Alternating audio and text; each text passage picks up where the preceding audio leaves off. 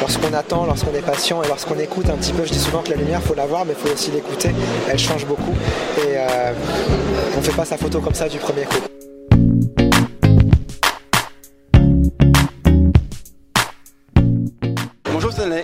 Régis. Avant de parler vraiment de photo animalière et de photo nature, euh, je voudrais qu'on revienne un petit peu sur ton, pas ton passé, mais euh, ton activité de photographe euh, de, sport, notamment sur les, sur les motos. Est-ce que tu peux nous en dire un petit peu plus, s'il te plaît? C'est vrai que c'est pas mon passé, c'est vraiment mon, présent. J'arrive à jongler entre deux activités photographiques, à savoir que pendant le printemps et l'été, je vais faire des photos de sport. Je suis un sport qui est le championnat du monde de motocross. C'est un championnat qui voyage à travers une vingtaine de pays par an et je vais suivre tous ces événements-là au cours de l'année. Et pendant l'intersaison sportive, donc pendant l'automne et l'hiver, je profite du fait d'avoir plus de temps libre pour aller euh, taquiner un peu la nature sauvage euh, dans ses recoins les, plus fous. Tu publies où tes photos de, sport en fait euh, C'est l'équipe qui te les achète par exemple ou tu, tu en vends dans des livres? Comment tu fais? Alors l'équipe ne publie pour ainsi dire pas de photos de motocross parce que c'est un sport trop, trop petit. Néanmoins c'est un sport qui a une base extrêmement importante de passionnés et euh, une niche très importante. Du coup, il y a beaucoup de magazines autour de ce sport, il y a beaucoup de marques. Donc, euh, je ne pourrais pas te dire précisément tous les endroits où sont diffusées les photos chaque mois parce qu'elles sont diffusées dans, des magazines un peu partout à travers le monde, en Angleterre, en Australie, en France, aux États-Unis. Euh, voilà, ça, fait vraiment partie intégrante de mon métier de photographe sportif que mes photos paraissent un peu partout. J'ai vu tes photos géniales, euh, avec des angles et des points de vue euh, très originaux. Où est-ce que tu, as cette idée-là de, voilà, d'avoir un, de prendre une photo en grand angle Comment ça te vient C'est l'inspiration C'est quoi? Euh, bah, en fait, pour tout te dire, ces idées-là, je, les ai ici principalement. Quand je viens à Montier-en-Der ou quand je viens dans des, festivals de photos de nature, c'est intéressant quand on a une pratique de photo de la confronter à d'autres domaines photographiques et d'aller puiser ses idées dans d'autres domaines photographiques parce que c'est ça qui permet de se renouveler, de se remettre en question. Euh, si euh, un photographe de nature ne va regarder que des photographies de nature et si un photographe de sport ne va regarder que des photographies de sport, il va faire de l'entre-soi et il aura du mal à se renouveler et à évoluer. Et du coup, moi j'aime bien confronter ces deux mondes-là justement parce qu'ils sont aux antipodes et qu'ils n'ont rien à voir photographiquement. Et euh, c'est en, en côtoyant ce monde-là, d'abord en spectateur et maintenant en photographe exposant, que j'ai réalisé qu'il y avait beaucoup de choses à, faire, à jouer avec la lumière, jouer avec les cadrages, parce qu'effectivement c'est quelque chose qui sinon ne se faisait pas trop lorsque je suis entré dans la photo sportive, dans ce sport-là. Est-ce que c'est vrai Est-ce que tu vas aussi piocher des, des, techniques, des astuces que tu peux aller avoir dans la technique de, photo de sport pour aller euh, l'appliquer sur la photo d'animaux sauvages L'inverse est tout à fait vrai. Euh, parce que finalement, certes, je prends des photos au grand angle en photo de sport, mais j'en fais aussi en photo de nature et au final, on se rend compte que c'est une pratique qui est relativement marginale. Dans euh, ma dernière exposition, il y a plus d'une photo sur deux qui a été prise avec un grand angle. C'est quelque chose aussi que j'ai cultivé dans ma photo de sport et que j'apprends à mettre en pratique dans la nature. Dans la photo de nature, on a, on a un peu euh, une espèce de d'archétype euh, que j'ai pratiqué mais que j'essaye de sortir de ça qui est le, gros plan avec euh, en premier plan l'animal très, très net et en arrière-plan un fond bien flou justement, c'est tout ce que j'essaye de ne pas faire aujourd'hui. J'essaye de montrer l'animal dans son environnement. Et, pour moi, ma photo de sport m'a aidé à ça. Donc vraiment, les, deux, se nourrissent assez bien. Donc euh, ça veut dire que euh, ceux qui seraient, qui penseraient être en panne d'inspiration pourraient un petit peu débloquer leur, petite panne par, par aller chercher des, idées ailleurs que dans la photo animalière, par exemple. Photo urbaine, photo de concert, il y, a, tout un tas de domaines qu'on pourrait explorer pour aller chercher des idées pour soi. Oui, tout à fait. Après, euh, c'est vrai qu'on peut se demander en quoi la photo de concert va pouvoir aider pour la photo animalière. Ça paraît loin, mais après, on va réaliser qu'en photo de concert, moi j'en pratique pas du tout, mais on apprend à gérer des très basses lumières et peut-être qu'on peut réaliser qu'il y a peut-être des photos qu'on peut réaliser en très basse lumière dans la nature. Je, voilà, je sais pas précisément, mais pour moi, ça s'arrête même pas que à la photo. Euh, on peut puiser son inspiration euh, du cinéma, de la peinture.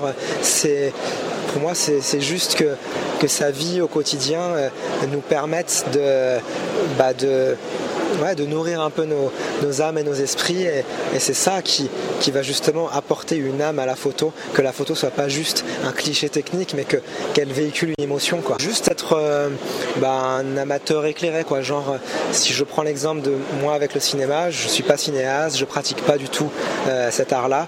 Néanmoins, j'observe beaucoup de belles lumières dans, dans un certain nombre de productions cinématographiques actuelles. Et j'observe comment le cinéaste joue avec la lumière et ça me donne des idées des fois pour, pour mes photographies. Et euh, des fois, juste avoir un œil ouvert euh, et ne pas juste, euh, ne pas juste, pas juste regarder, mais vraiment voir. Quoi. faut pas être trop focus sur la photo animalière, sinon après on s'enferme dans un carcan et puis on oublie de se nourrir du reste. Est-ce que, est-ce que toi tu penses qu'il y y a des tendances, un peu comme la mode en vêtements, il y a des tendances dans la photo pour la lumière, est-ce que de cinéma, est-ce que tu sens qu'en ce moment, je sais pas, dans le cinéma, c'est un peu plus comme ça ou un peu plus comme ça? Euh, il y a forcément des tendances en photo animalière, notamment parce que c'est c'est un milieu qui est extrêmement compétitif avec beaucoup de concours et que beaucoup de la carrière d'un photographe animalier passe par les concours. Euh, alors par contre, c'est pas moi qui vais euh, te renseigner et renseigner, euh, vous renseigner vous tous sur, ce qu'il faut faire dans les deux ans à venir, ni même sur ce qu'il faut faire aujourd'hui, parce que j'ai jamais gagné un concours de ma vie. Donc les tendances, elles existent, mais, je, euh, les connais pas parce que bah, je, voilà, je, fonctionne juste avec mon cœur et mon cœur m'amène à faire des photos qui, qui parlent, qui me parlent, qui créent une émotion. Et ce ne sera pas forcément les photos qui sont dans les tendances actuelles, mais, mais pour moi justement une, bonne photo et pas forcément une photo qui est tendance, une bonne photo est une photo qui, qui, qui va traverser l'épreuve du temps avec, euh, avec brio. Et ça, il n'y a que l'avenir qui peut nous le dire en fait. Euh, on va revenir à des choses plus terre à terre, plus techniques. Euh, le matériel que tu utilises pour la photographie sport, est-ce que c'est le même que tu utilises pour la photographie euh, animalière? Alors globalement, j'ai presque le matériel. Les optiques vont être à peu près les mêmes, il n'y a que le boîtier qui change. Pour mes photos de nature, j'utilise le Canon 5D Mark III parce que j'ai une recherche de, qualité d'image euh, plus superlative possible et j'ai pas de besoin pour les photos que je réalise d'avoir un, un autofocus qui soit le plus rapide de sa catégorie. Parce que toi, tu fais des photos pour l'animalier qui te demandent pas d'avoir un autofocus très rapide. Voilà, il y a beaucoup de photographes qui vont en avoir besoin. Moi, par rapport à ce que je cherche à créer, euh, j'ai pas besoin de ça. Je- il se passe, pour ainsi dire, rien en général sur mes photos. Euh, je vais plus véhiculer une atmosphère que qu'une action trépidante. Par contre, en photo de sport, là, je vais avoir besoin d'une rafale bien plus importante, bien entendu. Bien sûr. Donc tu aurais presque pu, en animalier, euh, je parle, tu aurais presque pu faire de l'argentique finalement, parce que j'ai l'impression que tu prends ton, tu prends ton temps en fait pour, euh, pour la photo, il y a une vraie recherche, tu t'installes, tu, tu, tu patientes. Donc l'argentique pour toi ça aurait, ça aurait été, euh, ça aurait été possible. Ça aurait été possible. Euh, je sais que c'est un peu de retour à la mode et tout. Maintenant, faut être honnête, je pense que le numérique m'apporte beaucoup et que je n'arriverai pas à aller aussi loin en argentique pour la bonne et simple raison que je me sers énormément de pouvoir observer mes photos en, cours de prise de vue pour pouvoir euh, améliorer les réglages, pour pouvoir euh, changer les cadrages. Et pour moi, c'est un travail vraiment en continu et c'est important pour moi de, pouvoir avoir ce retour visuel. Je suis très rarement euh, satisfait de moi du premier coup. Souvent, j'ai besoin de beaucoup tâtonner, voilà, chercher sur le terrain le bon endroit, les bons réglages. Et en argentique, il y a sûrement des choses que je raterai, Ouais, sincèrement. Voilà. Le, making of d'une d'une photo, alors si tu veux bien en choisir une, et puis euh, Bien sûr, ouais. Alors bah tiens, la première photo, elle est. C'est une photo qui me parle beaucoup parce qu'elle représente tout ce que j'essaye de véhiculer à travers une image, à savoir euh, ne pas retranscrire une scène extraordinaire. Pour moi, cette scène, elle est éminemment ordinaire. Ce sont juste des cormorans qui, bah, qui, logent euh, au bord d'une falaise et on a un goéland qui va passer euh, devant l'objectif euh, pile poil au bon moment. Maintenant, c'est c'est une scène de vie très classique. J'ai juste observé la lumière, j'ai juste passé des heures à marcher au bord de l'île, au bord des falaises pour trouver le bon décor. Et c'est beaucoup de recherche en amont pour, euh, pour réunir toutes les pièces du puzzle, pour réaliser cette photo-là. Et lorsque la lumière a été celle que je voulais, à savoir une lumière éminemment dramatique, eh ben, j'ai pu donner vie à la photo.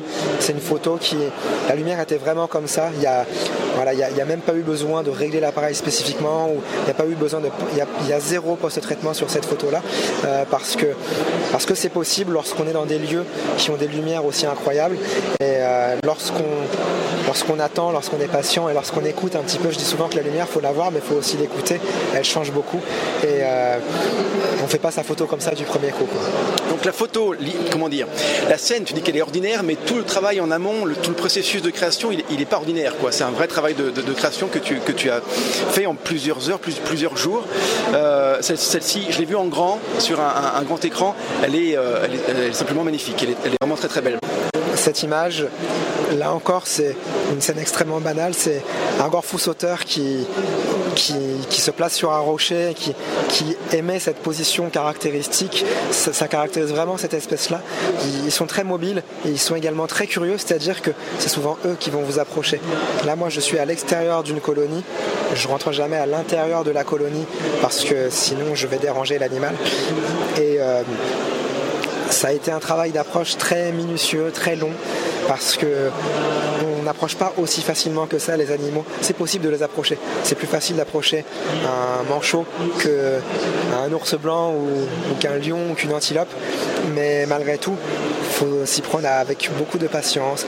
Il faut s'allonger au niveau de l'animal pour euh, pour pouvoir euh, euh, le mettre en confiance. C'est un animal qui fait 30 cm de haut. On ne se rend pas forcément compte sur la photo. Et moi, je voulais une photo qui soit prise au grand angle et qui, mette en avant le décor de l'animal et surtout qui mette en avant le, décor et les lumières dans lesquelles ils évoluent. Pour moi, il y avait une lumière euh, un peu cinématographique justement pour reprendre la référence de tout à l'heure sur cette, sur cette image. Il n'y avait pas un beau soleil, c'est pas un jour où il faisait un très beau temps, mais il y avait une lumière qui pour moi qui était, puissante et j'ai voulu, jouer avec. Et donc pour ça, ça passe par l'usage du grand. Ça passe, j'ai également un coup de flash sur cette photo pour éclairer mon sujet au premier plan. Le flash, j'utilise toujours un diffuseur dessus. Ça va vraiment me permettre d'avoir une lumière très douce et surtout de ne pas gêner l'animal. D'ailleurs, on voit que le gorfou sur la photo garde les yeux ouverts. Euh, c'est pour moi une part importante de, la photo qu'il ait l'œil ouvert. Et, sinon, bah, la part la plus importante de la photo, c'est juste un instant où il y a ce regard qui se croise entre le, photographe et l'animal. Et pour moi, c'est tout ce qu'un photographe animalier peut, avoir envie de faire. Il y a deux sujets dans tes photos. Il y, a, évidemment le sujet animal, et là il est clairement ici au premier plan, et c'est lui qui prend vraiment une grosse partie de l'image. Il y a aussi la lumière, hein. la lumière et l'ambiance. On pourrait presque dire c'est un deuxième sujet dans, dans tes images. Quoi. Euh, bah, c'est vraiment en tout cas ce que j'essaye de véhiculer à travers, les, à travers les images. Si on fait des images où il se passe rien de spécial et qu'en plus de ça, il n'y a pas quelque chose qui va trancher avec la composition, avec la lumière, c'est sûr qu'on aura du mal à, faire, à faire vivre les images. Donc euh, voilà, moi ça passe par ça. J'essaye de retranscrire une atmosphère à travers, euh, à travers mes images. Et pour moi, l'image est réussie si jamais la personne qui la voit bah, ressent quelque chose et, comprend un peu l'ambiance dans laquelle j'ai envie de la plonger. Quoi. Et là, c'est réussi. Une dernière question, Stanley, s'il te plaît. Euh, quel serait ton, rêve euh, en photographie animalière? Qu'est-ce que voilà, qu'est-ce qui ferait que un jour tu fais ça et c'est bon quoi Tu pourrais arrêter la photo tellement tu as réussi ce que tu voulais faire. Quel serait, ton rêve? Euh, tu me prends de court.